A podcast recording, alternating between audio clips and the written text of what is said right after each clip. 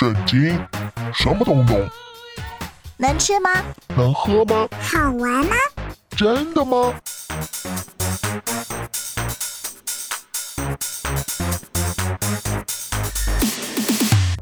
圣经鸡尾酒，干杯！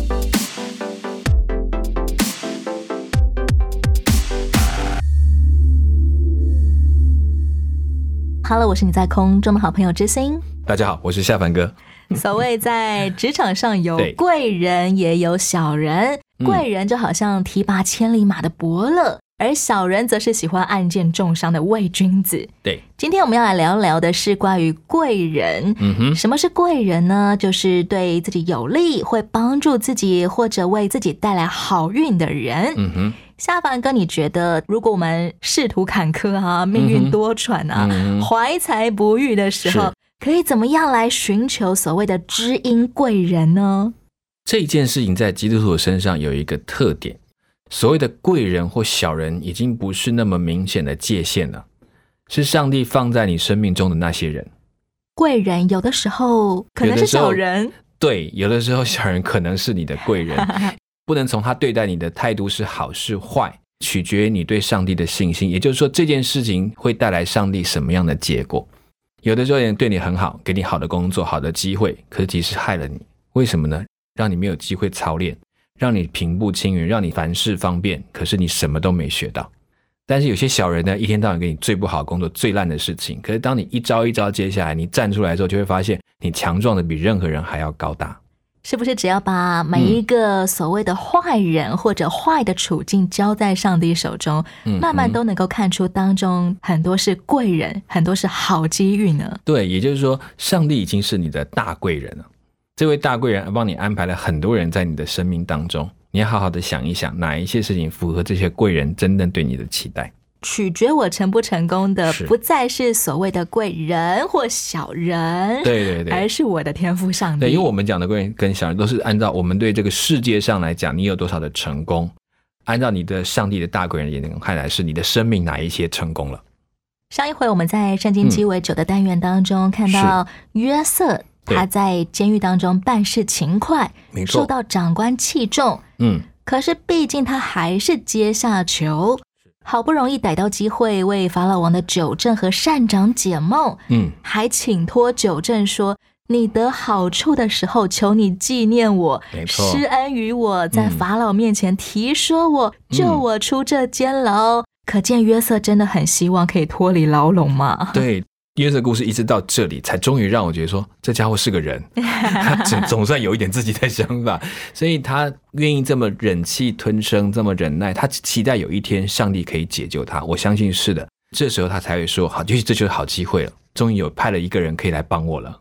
约瑟希望这位九正可以成为他的贵人，没想到这位贵人多忘事。嗯哼，一出狱就忘记了狱中有个会解梦的奇妙的年轻人。没错。难道上帝不希望约瑟寻求所谓贵人的相助吗？我不认为上帝不希望，但是他有他一个特别的计划，很有趣。在约瑟的故事里面，你会发现他一再的让所有人知道，这当中所有的际遇改变，如果不是上帝允许，一件都不会发生。即便这个人就只是当天被救出去，然后就可以马上忘记，实在是太厉害了。我都觉得那是上帝在当中做的工，就是让他忘掉，这样没有机会可讲，就这么一天天的过去。原本的指望当中，上帝嗯好像并没有祝福他，嗯，让九正真的马上替他讲好话。对，所以约瑟没有欠任何人的情，他不是因为谁他离开了，没有任何一个贵人可以真正救他，只有上帝真的能够救他。反过来想，也是一个好处，对我们是好处，我觉得对约瑟我不敢讲，对我们的 我们从他身上学到了不少。说不定也可以避免当约瑟出监牢之后，有很多人要来开油沾光。对对对，甚至他后来出来都是法老请他出来，是而不是放他出来而已，这么简单。嗯，没有任何的人情瓜葛了。对，如果不靠贵人出狱，接下来得靠什么脱离牢狱生活？让我们一块进入今天的圣经鸡尾酒，来听听这段故事。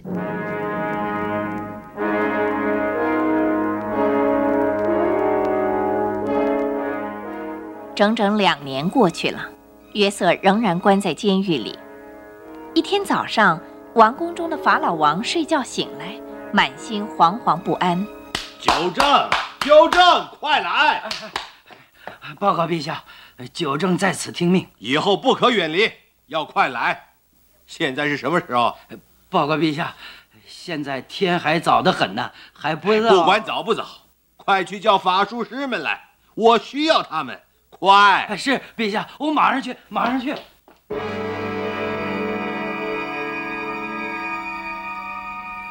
呃，我王万岁！全埃及的主宰，大地的君王，法老万岁！起来吧。呃，陛下传呼我们有何吩咐啊？我心中惶惶不安呐，因为昨夜做了两个怪梦，我要你们为我解这两个梦。呃，能为陛下解梦，那是我的荣幸。哎，请陛下赐告。在第一个梦中，我梦见自己站在尼罗河边。有七只母牛从河里上来，又美好又肥壮，在芦荻中吃草。随后又有七只母牛从河中上来，又丑陋又干瘦，和先前七只一同站在河边。这丑陋干瘦的七条牛吃尽了那美好肥壮的七条牛，但是干瘦的仍然干瘦。接着我就醒了，报告陛下，这梦啊太有意义了。嗯。在第二个梦中，我见一颗麦子长了七个麦穗儿，肥大又佳美。随后又长了七个麦穗儿，不但细弱，还被东风吹焦了。这七个细弱麦穗儿吃了那七个肥大饱满的麦穗儿。随后我又醒了。呃，铁棒铁来补敲鼓，金木水火土，一二三四五，解梦最灵验，法术有深处。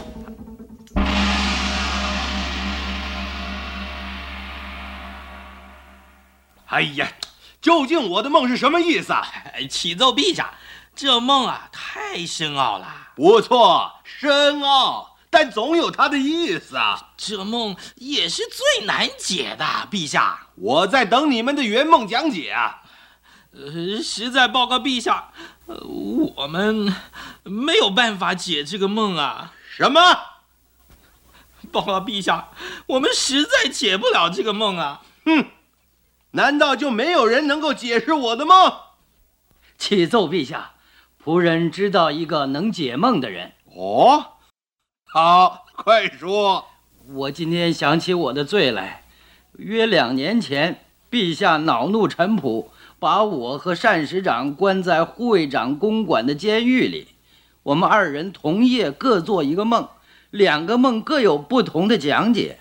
在狱中有个希伯来少年，是护卫长的仆人，他替我们讲解了梦，结果正如他说的实现了，那就是我官复原职。单师长被吊死了。好了好了，别再啰嗦了，马上召那少年人来。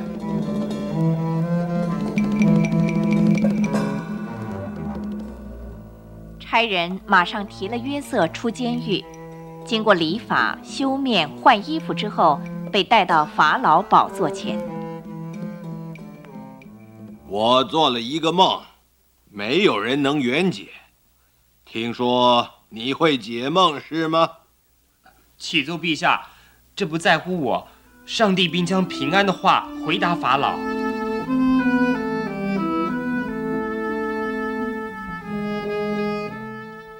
法老于是把自己的梦又向约瑟说了一遍。这两个梦什么意思啊？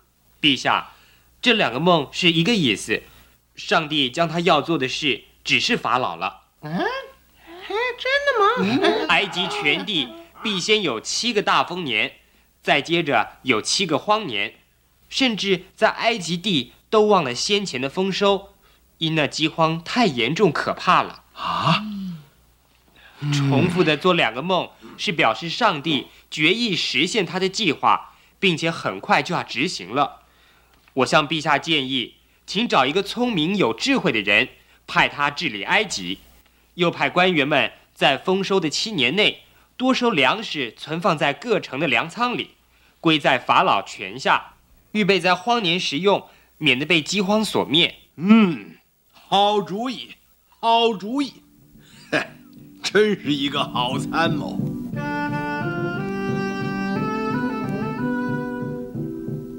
跟众官员顾问会商之后，法老又召见约瑟。上帝即将这事全指示你，可见没有人像你这样有聪明智慧。我现在就派你管理埃及全地，只有在宝座上，我比你大。法老万岁！新宰相约瑟万岁！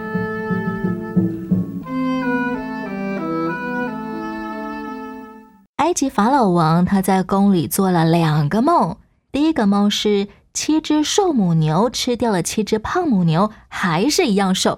对，第二个梦是七根细弱干枯的麦穗吃掉了七根肥美饱满的麦穗，还是一样细瘦焦黄。法老王似乎觉得这梦不是普通的日有所思夜有所梦，嗯，所以要赶紧找人来解梦。没有错，这是在古代是常有的事情，也就是说，在那个时代没有太多的讯息，解梦算是正常的一个叫做显学，当时来讲是显学，所以包括解梦都是专门的学问。现在解梦不是显学了，啊，都不是，就你确定这些都是比较虚浮的猜测。现在上帝还会用所谓的梦境来对人说话这件事吗？呃，不能否认还是有的，但是没有像古代那么的把它当成一回事在看。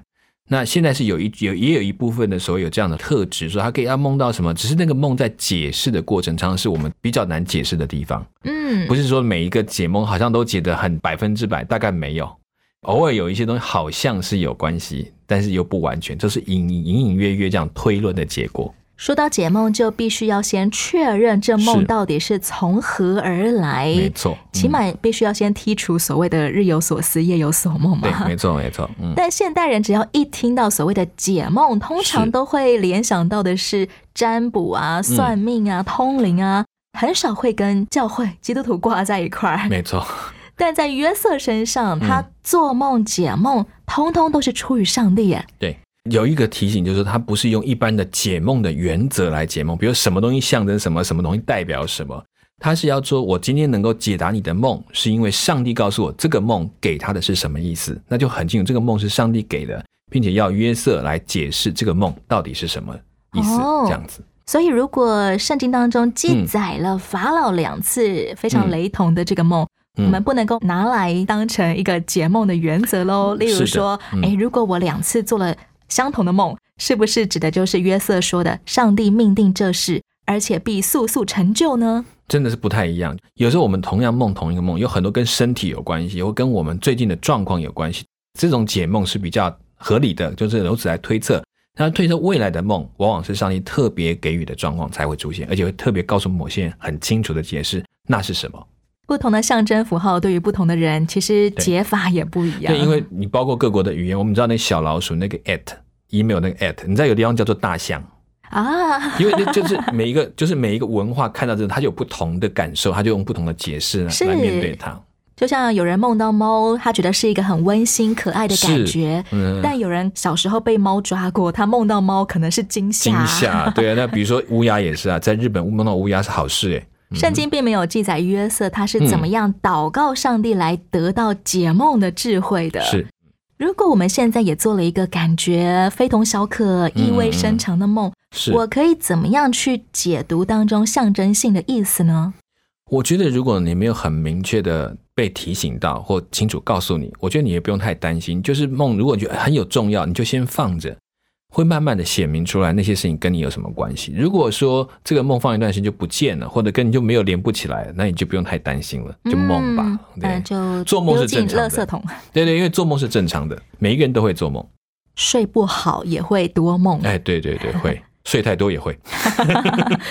对，嗯约瑟说：“上帝已将所要做的事显明给法老了，对，但这位法老可是敬拜太阳神的，是，他不是一个所谓的基督徒。嗯哼，一般来说，上帝会对这种非基督徒的国王啊、皇帝啊、元嗯首、总统说话吗？任何一个人，上帝都可以对他说话。包括亚伯拉罕那时候跟非利士人，那些非利士人的国王不是也是被上帝警告你这个死人呐、不是这样讲。我觉得上帝可以对任何一个他想要说话的人说话，这是没有错。但是不是每一个人都能够说话给上帝听？这样，我们怎么样嗯来理解上帝对于世间领袖的心意呢？所有的君王都在上帝的手中，废王、立王都由他，所以其实他们都是在上帝历史中的工具。如果他愿意听从上帝、顺服上帝，他就成上位的仆人；但你如果不听从，仍然是上帝手中的工具。你该做什么就得做什么。凡权柄都是从神而来的。没错，这样说来，上帝为什么不直接在法老王的梦里嗯讲清楚、说明白呢？因为他是工具，所以他要负责让约瑟成为他们接下来的宰相。但他需要一个方式，他不明白，他只是照着去做了。上帝用这种象征式的画面，嗯，也是为了要让约瑟可以发挥所长，就能够脱离牢狱生活了而。且约瑟也让他更清楚认识上帝是超越那个一个家族的上帝。现在上帝还喜欢用象征啊，或比喻，或这种比较隐晦的方式对人说话吗？耶稣讲道的时候就常用，他仍然会使用。我们一直以为比喻啊，也其实比较隐晦，其实反倒那是很直接的，就是你在那个环境当中一听，你反而就懂。你用解释很多哲理，你可能听不懂，可是那个例子一举，你马上就醒过来。所以当约瑟一讲完这个解释，马上法老就非常认同，也都了解了。担心的一个国事就是他们的产物，包括种稻这些。埃及是当时的农业大国，他很清楚这件事情的可能性。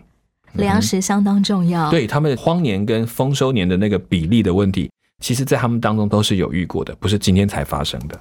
对这些敬拜太阳神的埃及大佬们来说，好了是，他们都透过这个很奇妙的事件来认识宇宙天地之间有一位万有的主宰。是的，先来听一首歌，是由王志祥所创作的，叫做《我来自你》。主，我仰望你的应许，也深深爱你的话语。我的宝足来自于你，今生是客旅。我所有承受来自你，因我向来都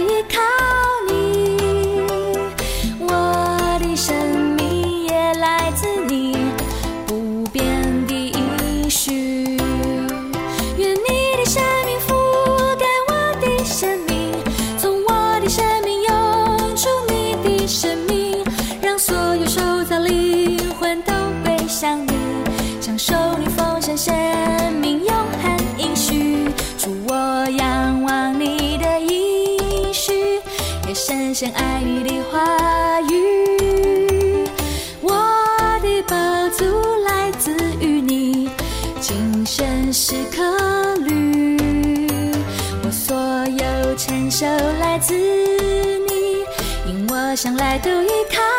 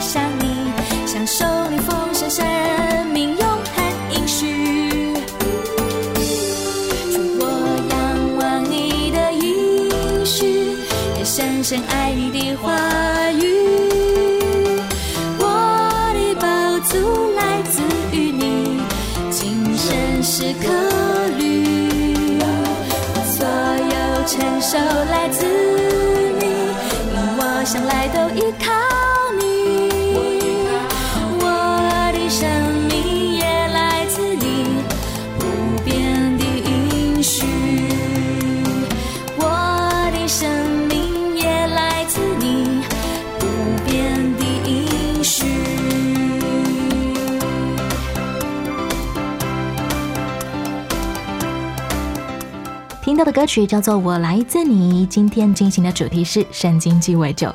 讲到约瑟，他无辜被哥哥卖掉，是的，又无辜被主母诬陷，无辜沦为奴隶这么多年。嗯哼，上帝是想要磨练约瑟什么吗？他想当宰相这件事情，我觉得上帝要使他做宰相，他非得经过这么多的学习不可。在埃及，奴仆是不可能学东西的，可是因为他在波提乏的家里面，什么都学来了。哇哦，管一个家，那个家绝对不小，有产业的，有财务的，什么他都学到了，人际关系也稍微知道了一点。接着他去的大佬又不是一般的大佬，是专门关那些官员的牢。到这地方就很奇怪了，他所碰到的都是在里面当过官的，对于埃及的政府形态都非常清楚。最后来两个，一个叫九正，一个叫善长，是是最贴近法老的两个人。透过他们，他更清楚到底整个的状况是什么。而且他处理两个非常难处理的官，因为这两个官丢进来的时候还没有被定罪，所以典狱长才会说：“那约瑟你去吧，你帮我看这两个人，你知道管得好他没事，管得不好杀约瑟就好。”哇！但是他处理的非常好，他整个的训练你会发现，哦，原来这样当中他搞清楚的埃及的状态了。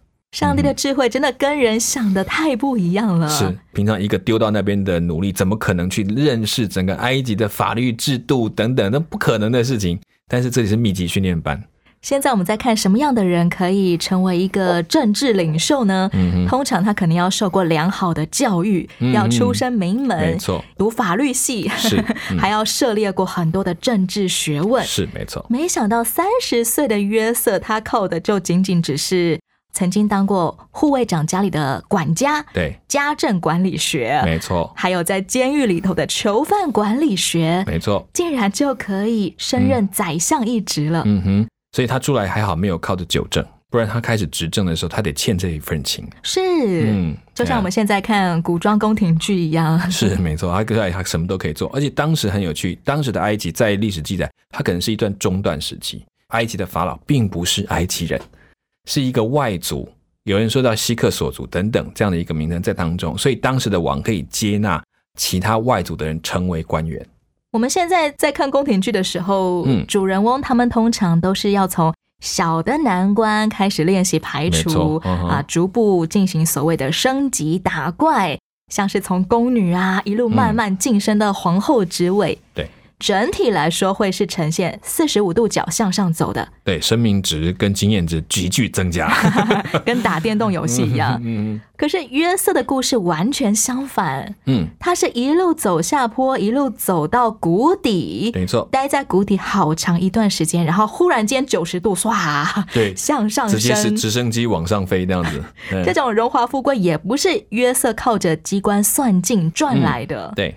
我觉得，如果你想到保罗曾经说过可以处富贵，可以处贫穷，我已经得那秘诀，那件事情就可以去思想。约瑟其实经过这么多的路程，他终于可以对任何的处境，他都可以安之若素。他不担心再关进去，最多就关进去嘛。可是呢，他却可以当中坚持他认为对的事情，然后可以专心的依靠上帝。我觉得这就是他最大的一个我们可以学习的地方。